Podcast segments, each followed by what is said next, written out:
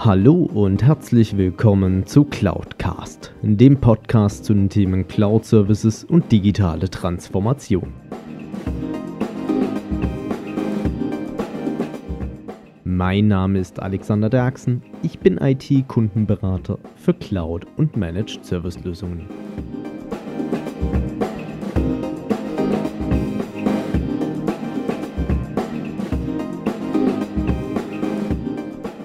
Hallo und herzlich willkommen zu einer weiteren Folge von Cloudcast. Und wie es einige sicherlich schon im Titel gelesen haben, heute geht es um Bilder, Logos und Zertifizierungen. Ja, es gibt immer noch viele, Fra die mich da draußen fragen, beziehungsweise ähm, sei es Mittelständler oder auch größere Unternehmen, die einfach danach fragen, okay, ich möchte gerne in die Cloud gehen, aber da gibt es doch bestimmt auch irgendwelche Zertifizierungen. Oder mein Anbieter hat gesagt, ich, er hat die und die Zertifizierung, aber der andere hat die äh, dafür nicht, aber hat dann ähm, Zertifikat Z noch vorzuweisen oder sonstiges. Und es ist ja ein riesen Dschungel da draußen. Und ich möchte einfach mal so ein bisschen heute versuchen, euch da draußen aufzuzeigen, welche Zertifizierungen gibt es, welche sind auch vielleicht meines Erachtens notwendig, welche sind ideal und natürlich auch, was stecken denn vielleicht an der einen oder anderen Stelle für Prüfverfahren da dahinter? Beziehungsweise welchen Teil betrifft es denn eigentlich auch von meiner Cloud? Weil dort muss man auch gestehen, gibt es Unterschiede beziehungsweise verschiedene Bereiche, die dort abgeprüft werden. Und damit man sich das einfach auch mal so ein bisschen plakativ vorstellen kann, ähm, jeder kennt wahrscheinlich diese Thematik noch um dieses ganze Bio-Logo, Bio-Zertifikat im Lebensmittelbereich. Und da ist es ja so, es gibt auf der einen Seite das sogenannte europäische Bio-Logo, also nach EG-Norm irgendwas. Ähm, dieses Achteck, was so ein bisschen aussieht wie ein grünes Stoppschild. Und dann gibt es ja noch diverse weitere Zertifikate bzw. Ähm, Logos in dem Bereich, wie Bioland, äh, Bioqualität und alles dergleichen. Und so ist es natürlich auch in der IT und bei dem Thema Cloud bzw. Rechenzentrum. Und es gibt auch dort erstmal äh, große ja, verbandliche Zertifizierung bzw. Zertifikate aus dem Bereich ähm, ISO bzw. IEC und noch natürlich darüber hinaus viele Zertifizierungen, die von Verbänden, Organisationen, Interessensgruppen ins Leben gerufen wurden, um dort einen gewissen Standard oder ein gewisses Qualitätsmerkmal hervorzubringen. Und da möchte ich auch einfach euch heute ein bisschen dran teilhaben lassen, wie wir das vielleicht auch an der einen oder anderen Stelle gelebt. Ja, und jetzt ist natürlich die Frage, was gibt's denn da? Also, ich sag mal, ich möchte gerne so ein bisschen anfangen, erstmal mit den klassischen ISO-Zertifizierungen bzw. IEC. Ähm, dort eigentlich, was so ziemlich jeder Cloud-Service-Anbieter bieten sollte, beziehungsweise allgemein meines Verständnisses nach inzwischen fast jedes Systemhaus ist eine sogenannte ISO 9001, also, also das, äh, das sogenannte ganze Thema rund um das Thema Qualitätsmanagementsysteme. Also, dass Prozesse irgendwo definiert sind, ähm, die dann auch hoffentlich von dem jeweiligen Anbieter eingehalten werden. Weil da habe ich auch festgestellt, viele haben zwar mal ein QM-Handbuch geschrieben, aber es liegt 90% der Zeit irgendwo in der Ecke. Daher ist auch da der Punkt, ähm, es gibt viele, die haben es einfach nur, ich sag mal, als Lametta dahinter. Aber nichtsdestotrotz, es ist gut, wenn man es definitiv schon mal hat, äh, weil man sich auch darauf zurückberufen kann, ihr habt es doch mal dokumentiert. Dann gibt es aber auch so im Bereich ISO eine Zertifizierung, die ich inzwischen als äh, essentiell wichtig erachte, und zwar ist das die sogenannte ISO 27001. Ähm, teilweise auch mit dem Zusatzvermerk auf Basis von äh, BSI IT Grundschutz. Also dort geht es wirklich erstmal um das Thema IT-Sicherheit. Wie werden meine Daten geschützt? Wie sind diese geschützt? Sind sie überhaupt geschützt? Wovon ich jetzt erstmal ausgehe. Und natürlich dann auch weitergehende Themenbereiche, welche Passwortrichtlinien gibt es und so weiter und so fort, damit auch meine Daten entsprechend gut aufbewahrt sind bei dem Cloud Service Provider, bei dem ich sie dann schlussendlich lasse. Und im Bereich ISO muss ich auch gestehen, gibt es für mich persönlich eine Kür-Zertifizierung. Und wer die hat, äh, finde ich schon persönlich ein Stück weit herausragend, weil da hat sich diese Organisation wirklich Gedanken gemacht und steht dann am Ende des Tages auch für eine enorme Qualität. Weil es gibt auch die sogenannte ISO 20000 beziehungsweise auch 20.000-1 oder äh, auch weitere fortlaufende Nummern. Und zwar ist es die Zertifizierung des IT Service Managements.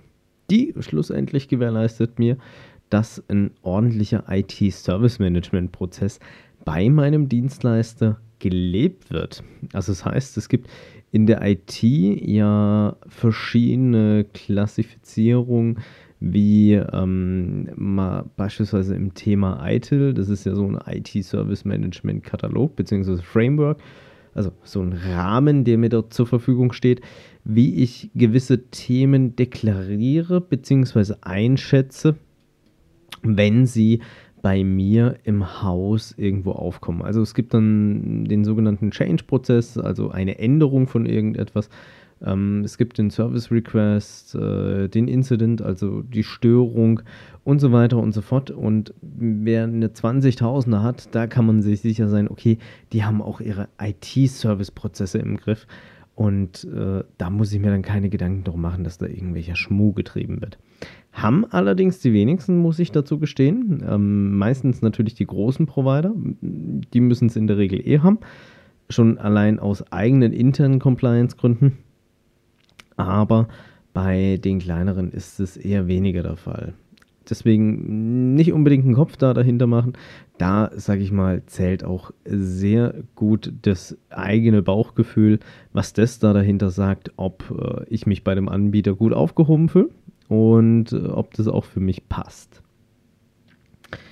Dann gibt es auch noch die berühmten Tierlevel und äh, wir machen da jetzt keinen Ausflug in die Zoologie da dahinter, sondern sicherlich hat es jeder schon mal mitbekommen, äh, dass davon gesprochen wurde, Tier 1, 2, 3, 4, 5 oder was auch immer.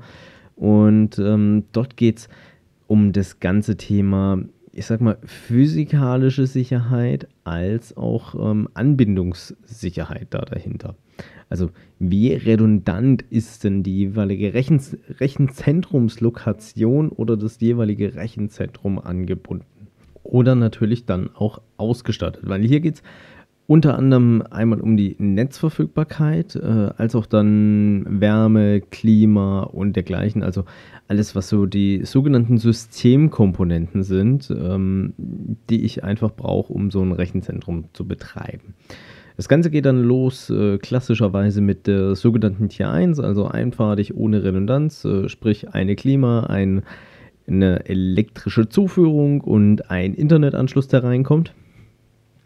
Was dann äh, schlussendlich so einer Verfügbarkeit im Jahresmittel von 99,67% entspricht. Und wenn man sich das Ganze dann auch mal ausrechnet im Punkto, was bedeutet das an Ausfallzeit im Jahr sind es doch 28,8 Stunden. Und das finde ich dann schon erheblich, weil das ist mehr als ein ganzer Tag.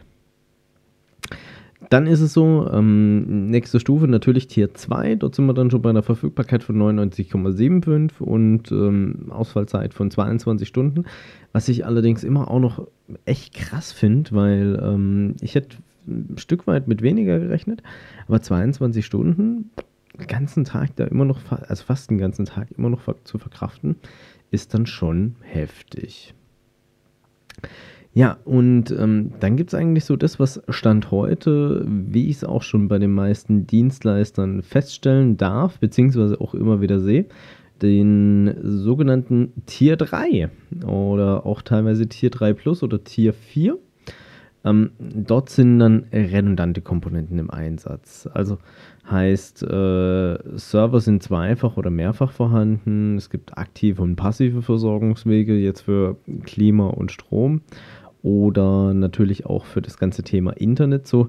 sodass dann auch gewährleistet ist, dass ich beispielsweise auch mal eine Wartung im Betrieb durchführen kann oder dergleichen.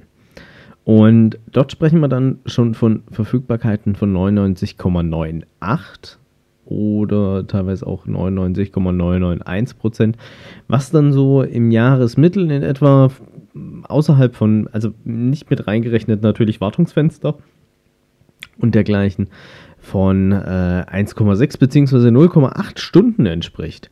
Ähm, jetzt lass mich mal kurz rechnen, 0,8 Stunden, das müsste dann sein. Also 48 Minuten, also knapp eine Dreiviertelstunde, die man dann in diesem Fall noch verkraften müsste, ähm, was an Ausfall auf einen zukommen könnte. Jetzt beispielsweise bei TÜV, bei dem Tierlevel 4.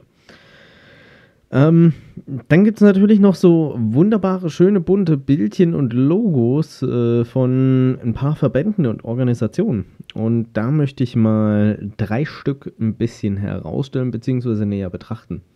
Und zwar sicherlich dem einen oder anderen auch schon mal aufgetaucht ist das Thema Cloud Services Made in Germany. Ich habe dort auch mal ein Interview gegeben für die Schriftenbandreihe 2017 bei meinem damaligen Arbeitgeber und da ging es dann einfach darum, was bietet man denn dort als Cloud-Service an, beziehungsweise wie sehe ich auch die Cloud da dahinter. Ähm, Artikel ist auch gern nochmal verlinkt in den Show Notes. Äh, könnt ihr gerne reinschauen, auch wenn es nicht mehr so ganz aktuell ist und das Unternehmen, bei dem ich damals gearbeitet habe, leider nicht mehr existiert. Aber was steckt hinter Cloud Services Made in Germany? Ähm, das Schöne ist, ich habe den Initiator mal kennenlernen dürfen, den lieben Frank Roth, weil wir gemeinsam äh, Geschäfte gemacht haben.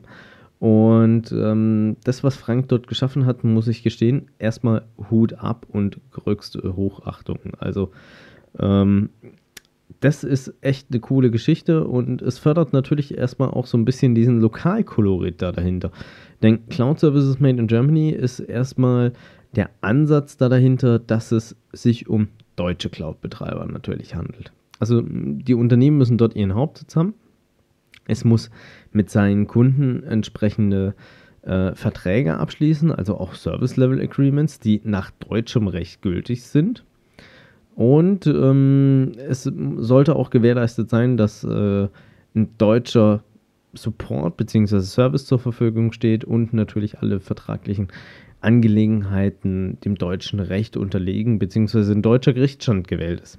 Was ja leider bei manchem Servicevertrag mit äh, einem größeren Provider, beispielsweise auch bei den Public Providern, nicht immer gewährleistet ist, wo es dann auch schon reingeht in teilweise europäisches Recht, weil ich dann halt einen Vertrag abschließe nach irischem Recht oder nach äh, luxemburgischem oder was auch immer dann entsprechend im Vertrag steht.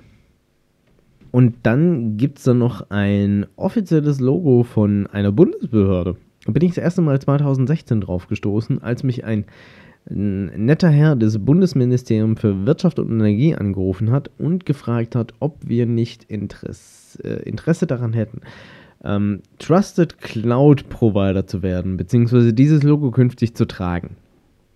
Und äh, ich fand es dann im ersten Schritt war ich begeistert dafür rüber, dass ähm, hier auch die Bundesregierung hingegangen ist und sich Gedanken damals dazu gemacht hat, äh, dort ein entsprechendes Gütesiegel, sage ich jetzt mal, herauszubringen und ähm, sich dazu Gedanken zu machen. Und dann bin ich irgendwann drauf gestoßen, was denn für schlussendlich Anforderungen jetzt da dahinter stehen. Und da muss ich gestehen, da war ich ein bisschen enttäuscht, muss ich gestehen. Also ist so ein bisschen mein persönliches äh, Statement da dazu. Mein, ich lese jetzt so ein Stück weit Originaltext vor, ähm, der Mindestanforderungen für das äh, Thema, dass ich Trusted Cloud, das Logo, verwenden darf. Ähm, wenn ich dann entsprechend gelistet sein möchte. Was verbirgt sich also hinter diesen Mindestanforderungen? Es ist äh, der Firmenname in Freitext und ähm, ja, das war es eigentlich auch erstmal. Äh, eine Pflichtangabe, um welchen Service handelt es sich denn ähm, da dahinter. Dann äh, ist auch eine transparente Darstellung des Preismodells inklusive Kosten bei Buchung bzw. zusätzlicher Kapazitäten. Also es muss ein vollständiges Preismodell angegeben sein.